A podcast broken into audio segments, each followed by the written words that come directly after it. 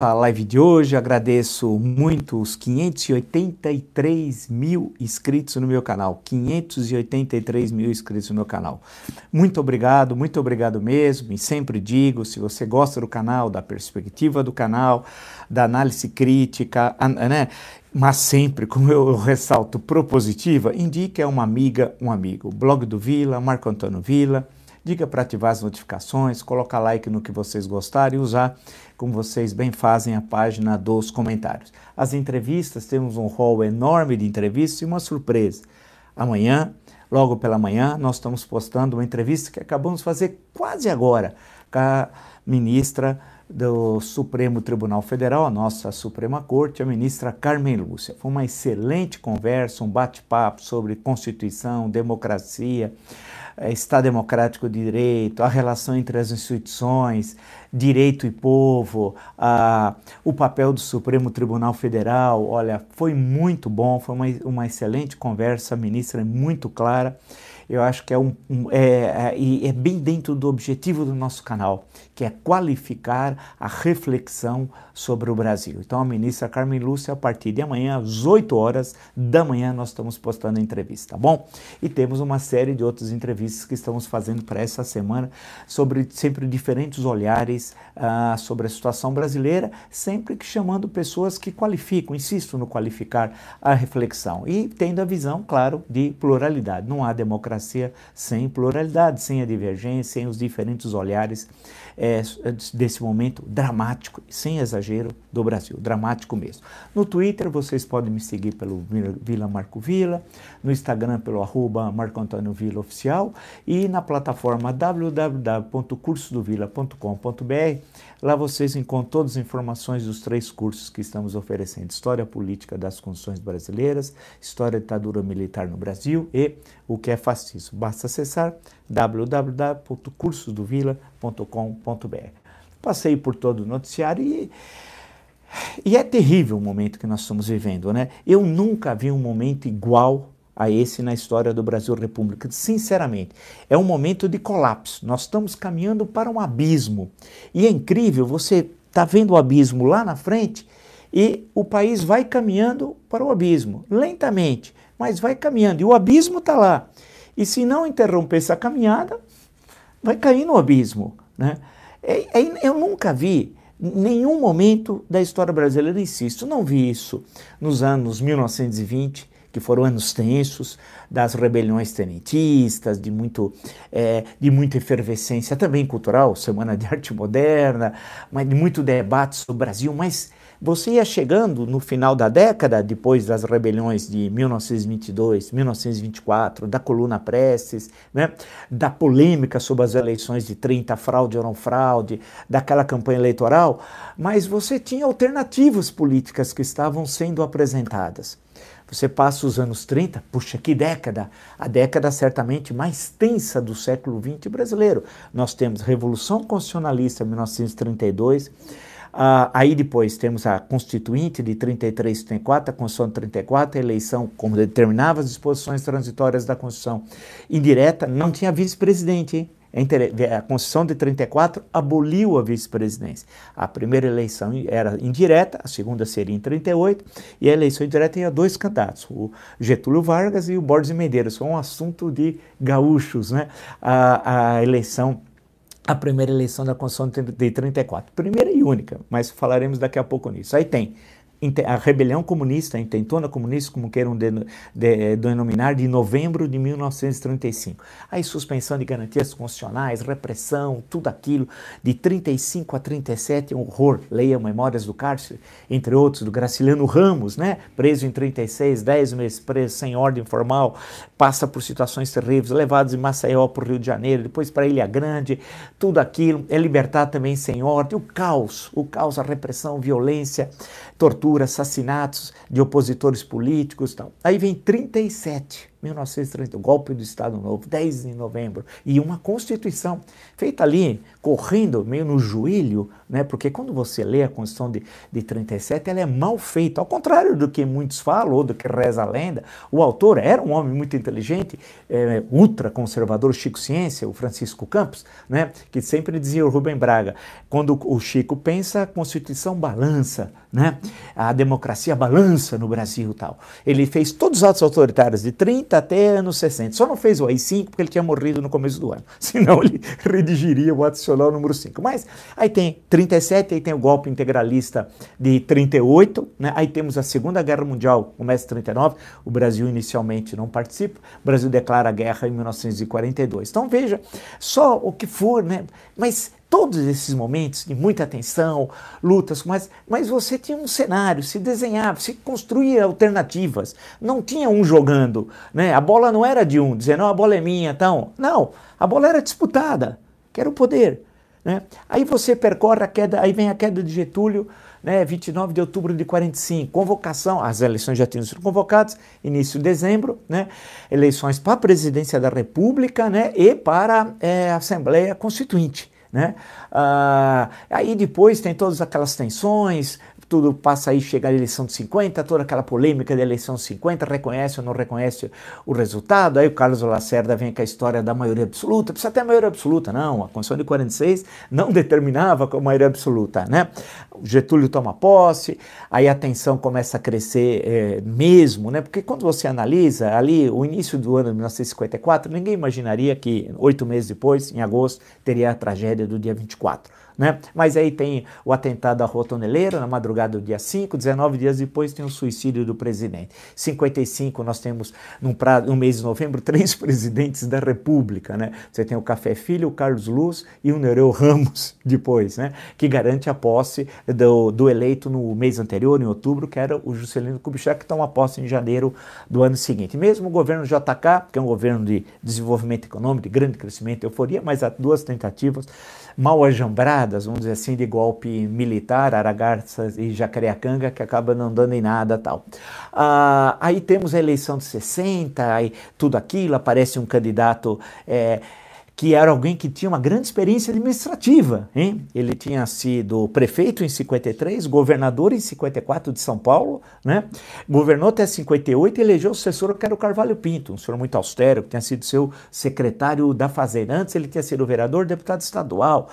E parecia que né, seria um grande renovador. Para surpresa de muitos, sete meses depois, toma posse em janeiro, no dia 24 de agosto, no, no dia 25, no dia do soldado, né, vem logo pela manhã a renúncia do Jânio Quadros. Toda aquela tensão, o vice-presidente estava cumprindo uma missão oficial fora do país, mas finalmente, depois uma, quase de uma guerra civil, não, vale, não dá tempo aqui da gente contar todos os acontecimentos, mas ele toma posse no dia 7 de setembro sob outro regime, que era o parlamentarismo, que tem uma breve vigência até o plebiscito de 6 de janeiro de 1963, restabelecimento do presidencialismo, aí vem a crise de 64.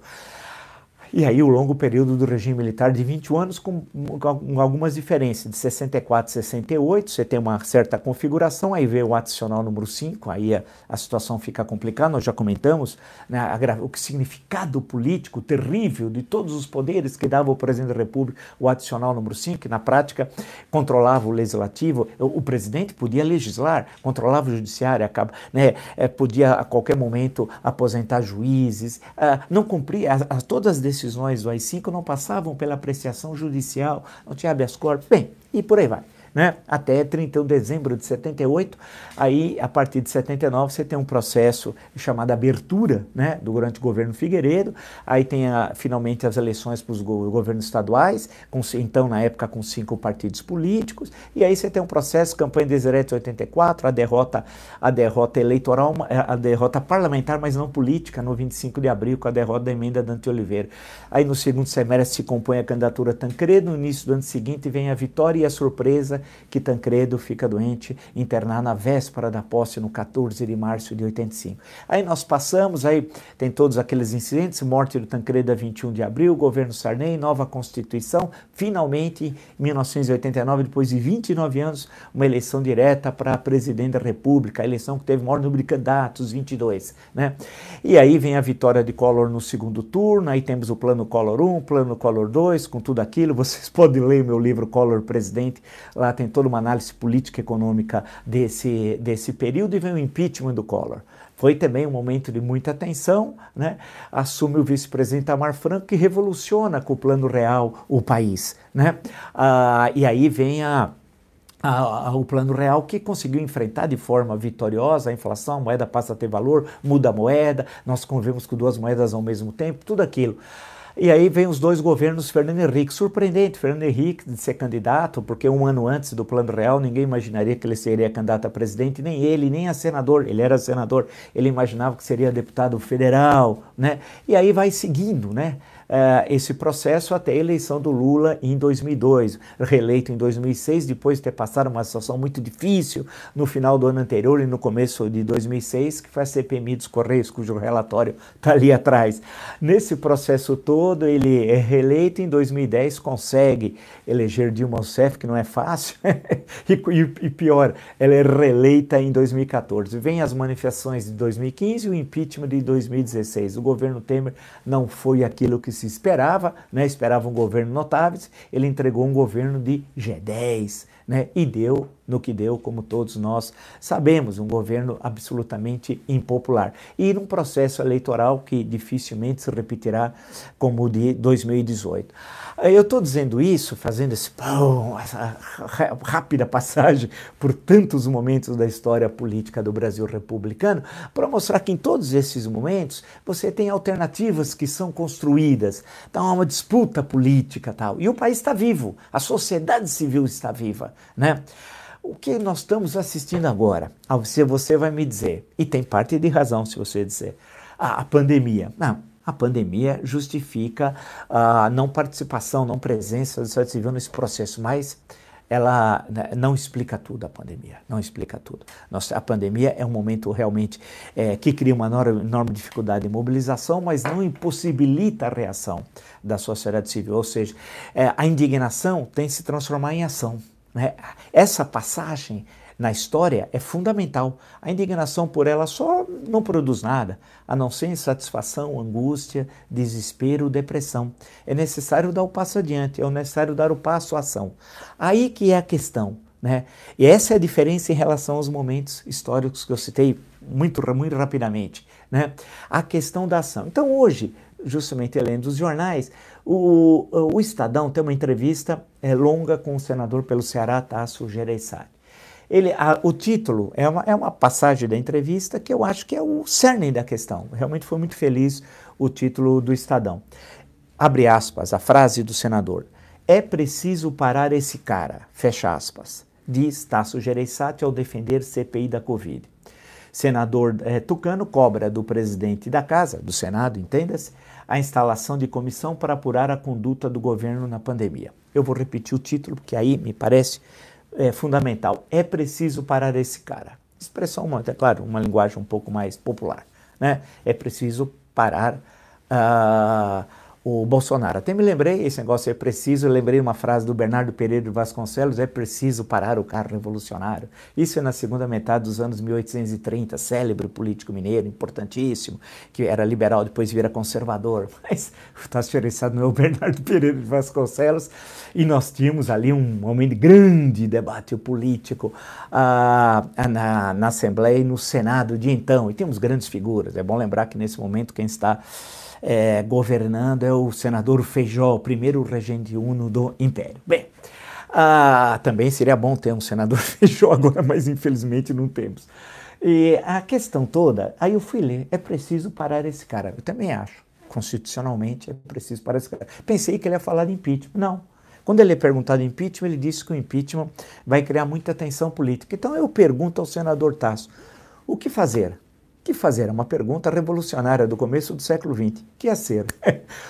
Então, então, o que nós devemos fazer? O que caminho o senhor nos aponta? O senhor acredita que somente a CPI vai, ser necess... É, vai apontar algum caminho, a realização da CPI?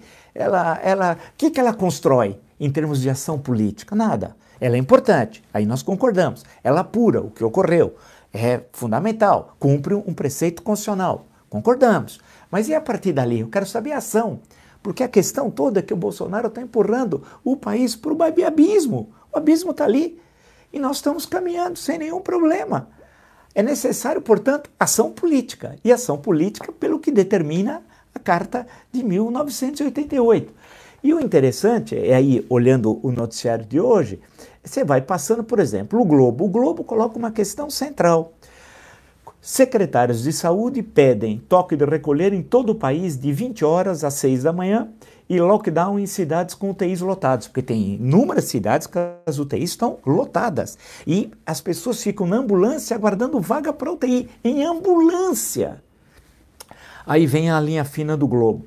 É, Conas, que é o conselho, né, é, divulgou comunicado no qual pede fechamento de escolas, praias, e bares para conter o novo avanço da pandemia.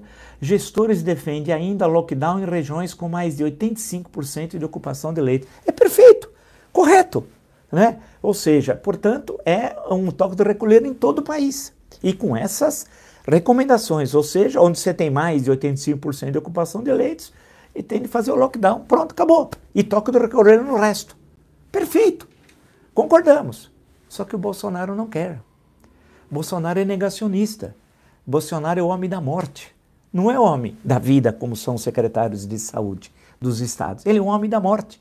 Se nós não entendermos isso, que Bolsonaro tem como sinônimo morte, nós não vamos avançar.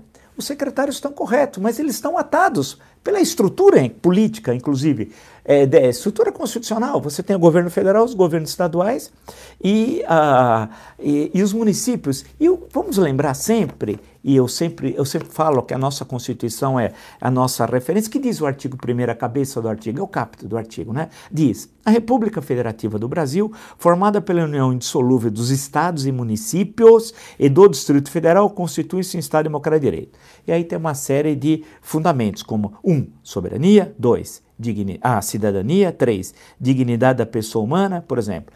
Tá sendo, tá sendo, será que o fundamento da cidadania está sendo cumprido? Será que o fundamento da dignidade da pessoa humana também está sendo cumprido? E etc. Eu podia passar pelos objetivos fundamentais também da República, que é o artigo 3 por exemplo, o inciso 2, o inciso 3, erradicar a pobreza, promover o bem-estar, etc, etc, etc. Ou seja, ele joga contra nós, para uma linguagem mais popular. Ele está jogando contra nós, ele joga contra o patrimônio, como se fala daqueles zagueiros. É assim, ele não quer e acabou. Então há um obstáculo. Ele. E quando se fala ele, você está falando do governo.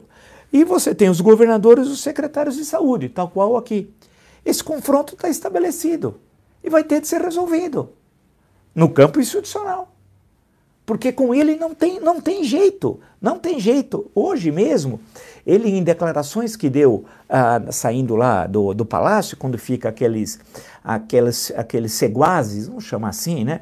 Aquelas pessoas que ficam ali na porta tal, ele voltou a mentir, voltou a falar no coronavírus, no, no, na cloroquina. Inacreditável. Né? Ele tem essas obsessões. A grande questão é o seguinte: o país está indo para o buraco. Né? Se você vai passando as outras notícias, eu fui vendo, evidentemente, todo, todo o noticiário, né? a secretários de saúde, isso que eu estava é, pedindo, pede a proibição de atividades religiosas. Né? Em São Paulo fizeram um erro, liberando missas e cultos. Não dá. Né? É, agora, Campinas, eu estou lendo as manchetes da Folha Online.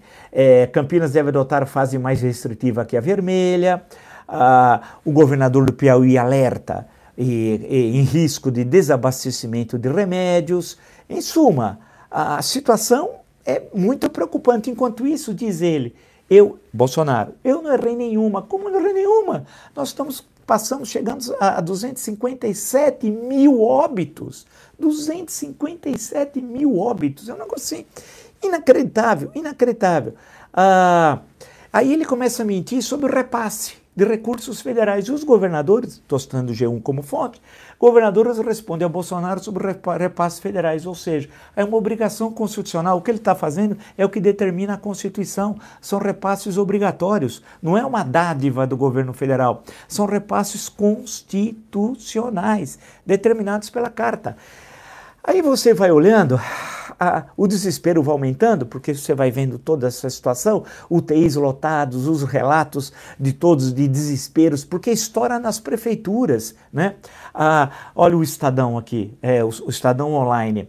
É, São Paulo vê mudança no perfil dos internados por Covid. Mais jovens, agora tem mais jovens e com mais, tempos, mais tempo na UTI. Quer dizer, agora cada vez são mais jovens os internados e ficam mais tempo na, na UTI, ou seja, a gravidade é cada vez maior. E olha, tem uma outra notícia do Estadão: a variante de Manaus aumenta em 10 vezes a carga viral, 10 vezes, e é duas vezes mais transmissível. E aí você vai vendo uh, o desespero né, do, dos governadores, dos secretários de saúde, dos prefeitos, mas você não encontra por parte do Bolsonaro nenhuma ação pelo contrário, ele está tranquilo. E eu, eu vou dizer os Bolsonaro, no plural. E por quê? Citando como fonte o antagonista, está aqui.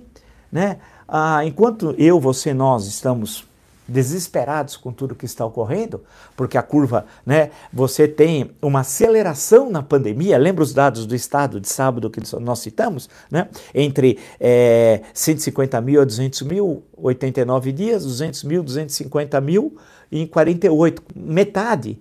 E o quanto que nós vamos chegar a 300? 30 dias depois? É, não para, aceleração. Eles estão preocupados com isso? Antagonista, matéria do antagonista, exclusivo. Flávio Bolsonaro compra mansão em Brasília. O senador Flávio Bolsonaro é, comprou uma mansão de 6 milhões de reais é, é, no setor de mansões Dom Bosco, no Lago Sul bairro nobre que vinha sendo anunciado com destaque: a melhor vista de Brasília da suíte Master. Esse era o anúncio. Repetindo, a melhor vista de Brasília da suíte Master. A família Bolsonaro está preocupada com a melhor vista de Brasília da suíte Master. É isso. Nós estamos preocupados com a vida, né? com a economia, com o desastre que está ocorrendo no setor de serviços, né? com as pessoas passando fome, porque não tem auxílio emergencial. E ele ironiza: auxílio emergencial não é aposentadoria. Ninguém está dizendo isso. Ele está insinuando que as pessoas não querem trabalhar. Quem não quer trabalhar é ele. Por isso que eu intitulei corretamente, pegou. Ele é um mandrião. Ele é um mandrião, ele ficou no final do ano 17 dias sem trabalhar, 17 dias. E agora no carnaval, 5. E nesses 17 dias, no final do ano, e dos 5 no carnaval, fomentando aglomerações, não utilizando máscara, desdenhando da, da, das vacinas, receitando, porque ele pode receitar. Eu queria saber quando é que os órgãos competentes vão acioná-lo, vão acioná-lo, melhor dizendo. Quando é que vão acioná-lo? Quando? Se ele receita, se eu receitasse, eu estaria na cadeia, né? Por que ele pode receitar? Será que o, o caput do artigo 5 vamos voltar a ela, a nossa companheira, a Constituição, né? Diz a cabeça do artigo: todos são iguais perante a lei, sem distinção de qualquer natureza. Todos são iguais perante a lei, sem distinção de qualquer natureza. Mas parece que ele é mais igual que eu, do que você, do que nós. Né? Então, quando a, a família está preocupada com a mansão. Agora, como ele conseguiu comprar a mansão? Então, ele poderia até ir para o Ministério da Economia. Esse rapaz é próspero em compra, né? no ramo imobiliário, né? Estranho, ah, ele pegou um empréstimo no Banco Regional de Brasília, mas registrou, de acordo com o antagonista, num cartório a 45 quilômetros do plano piloto. Não sei se ele queria esconder a transação, não sei, é uma pergunta, um ponto de interrogação. Né? Fez a compra e, e tudo bem. E aqui tem no antagonista, inclusive, um vídeo da, produzido pela imobiliária para vender, vender a mansão, que tem dois pavimentos com preparação para elevador, piso em mármore Carrara, nos banheiros crema marfil, marfil nas salas e suítes, além de esquadrias em alumínio anodizado com persianas automatizadas. No piso inferior, salas de estar e de jantar com pé direito duplo, escritório, lavabo, home theater, cozinha, espaço gourmet com ampla varanda, despensa, lavanderias, lavanderias coberta e descoberta, que são duas, duas dependências completas para empregados e quarto de motorista. No piso superior, né? É pequeno, né? No piso superior, sala e copas íntimas para uma brinquedoteca, não sei se é para o Bolsonaro, uma brinquedoteca, quatro suítes amplas, sendo a master com hidromassagem para o casal, closet e academia. Na área externa, calma, calma, tem mais. Na área externa, piscina e spa com aquecimento solar, iluminação em LED, deck, banheiros do espaço gourmet, depósito, quatro vagas de garagem cobertas e mais quatro descobertos. Oito, puxa vida. É, tem um belo paisagismo irrigado, segundo o anúncio, automaticamente, e segurança armada 24 horas na guarita. É, é. Nós né, estamos desesperados. Os secretários de saúde, idem, governadores, prefeitos, secretários municipais de saúde, os brasileiros e brasileiras desesperados, mas não, nós estamos indo para o colapso. Nós estamos caminhando celeremente para o colapso. O colapso sanitário é evidente. Explodiu, não tem mais. As UTIs estão lotadas. Né? Tem hospitais top aqui em São Paulo que estão as pessoas querendo vir de avião, de jatinho, eles já disseram: fica aí, não tem lugar aqui. Fica aí, não tem lugar, não cabe. Tem filas para entrar em UTIs. Os hospitais públicos de referência aqui em São Paulo, idem. Em outras cidades, também em outros estados, a situação do Rio Grande do Sul, Santa Catarina, Paraná, Bahia, Ceará, é desesperador, desesperador. E ele não está nem aí. Ele está achando que está tudo muito bem. Está bem. Claro que está para eles, para ele, para o Flávio. Poxa, foi lá e pá, pagou. Puxa vida, hein? Com que tranquilidade, foi lá, comprou.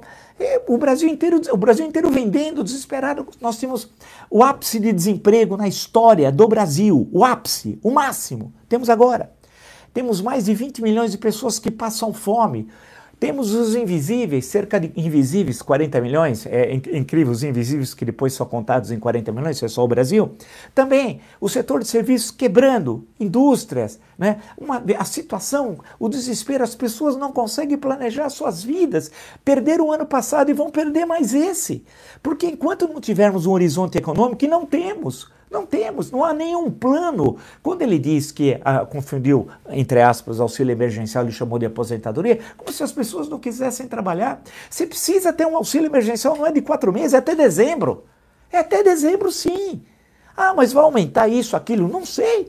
Corte no orçamento que seja preciso cortar. Não tem aí ah, aqueles, aqueles subsídios fabulosos, as renúncias fiscais de 300 bilhões. Vocês não ouviram errado.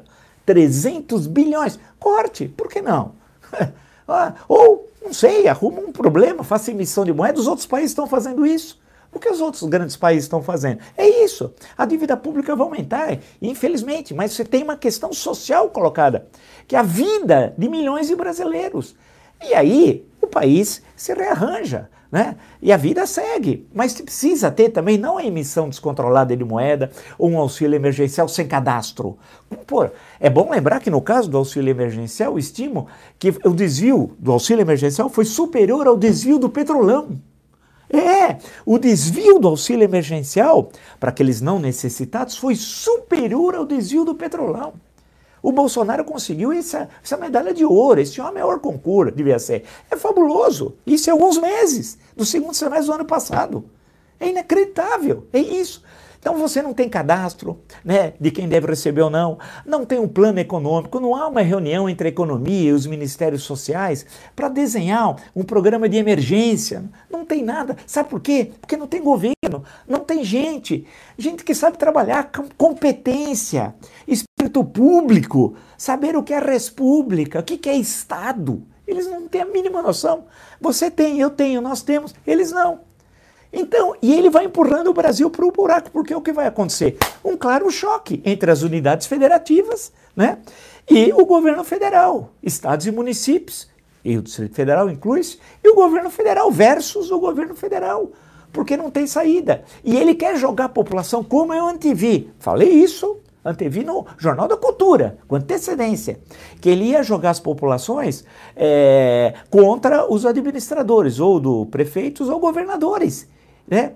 Aqueles que estavam tomando ações para proteger a vida das pessoas. E veja os dados, porque agora cada vez mais é atingir a população mais jovem e de forma muito mais dura com essa variante de Manaus, né? que, que é uma que é estarrecedor, porque se você examinar o que significa a variante de Manaus e a força né? É, aumenta em 10 vezes a carga viral, 10, seja é terrível a Covid-19, aumenta em vezes 10 e duas vezes mais transmissível.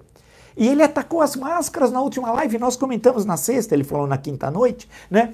Ele atacou as máscaras, disse que havia um estudo de uma universidade que não era para usar as máscaras. É mentira! E eu desafiei ele, desafio. Cadê o estudo? Cadê a universidade? Onde foi publicado esse estudo? Em que revista acadêmica? Né?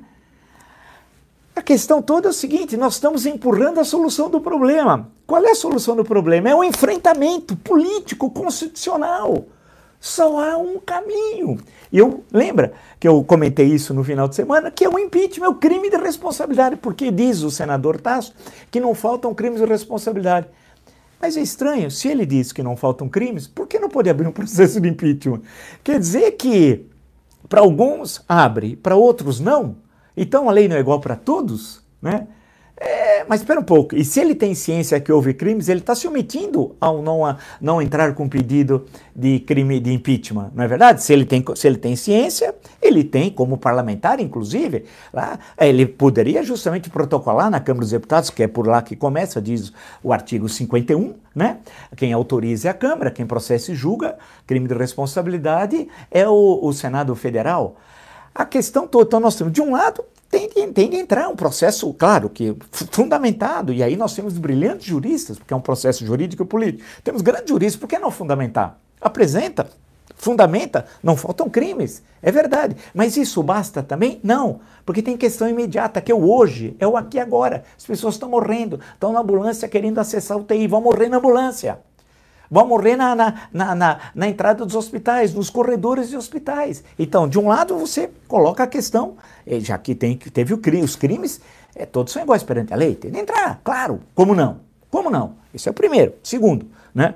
A questão que se coloca é a, a, necessidade dos governadores formarem um consórcio, uma união dos governadores, ou regional ou nacional, que seria melhor, né? E começar a vacinar. Chega! Não adianta esperar o Pazuello, o especialista em logística, que era mandar vacina para Manaus. Este homem mandou para Macapá, a mil quilômetros. A mil quilômetros! É inacreditável. Esse homem chegou a general! A general, especialista em logística. Mil quilômetros. Nós vamos esperar essa, esses patetas? Até quando?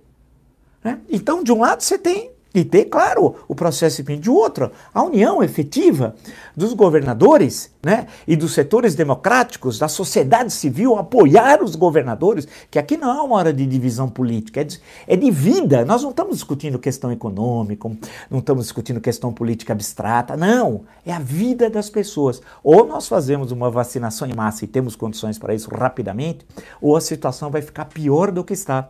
Ou seja, nós chegaremos no final de março com 300 200 mil óbitos. E isso não vai parar. Nós seremos um país pestilento, ninguém vai poder sair do Brasil. Isso vai ter um reflexo na economia devastador, além de, principalmente, um reflexo na vida das pessoas, da destruição de famílias.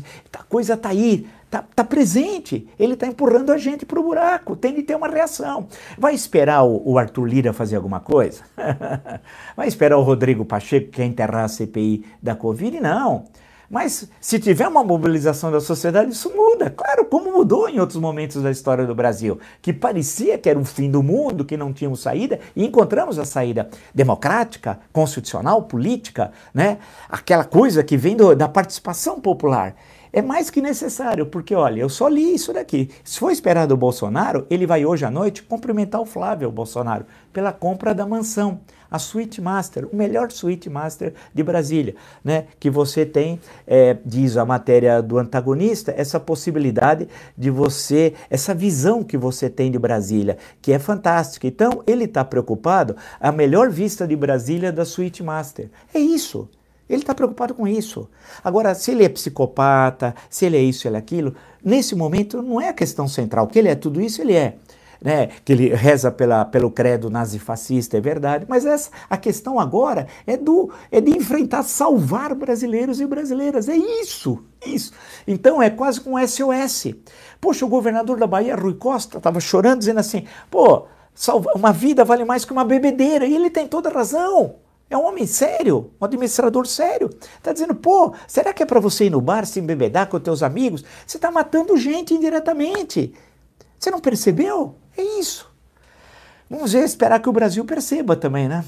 Aguardamos. Bem, se você gostou dessa live, de tantas outras do meu canal, está entre os 583 mil inscritos, agradeço, agradeço muito, muito obrigado. Indique a uma amiga, um amigo, o blog do Vila, Marco Antônio Vila.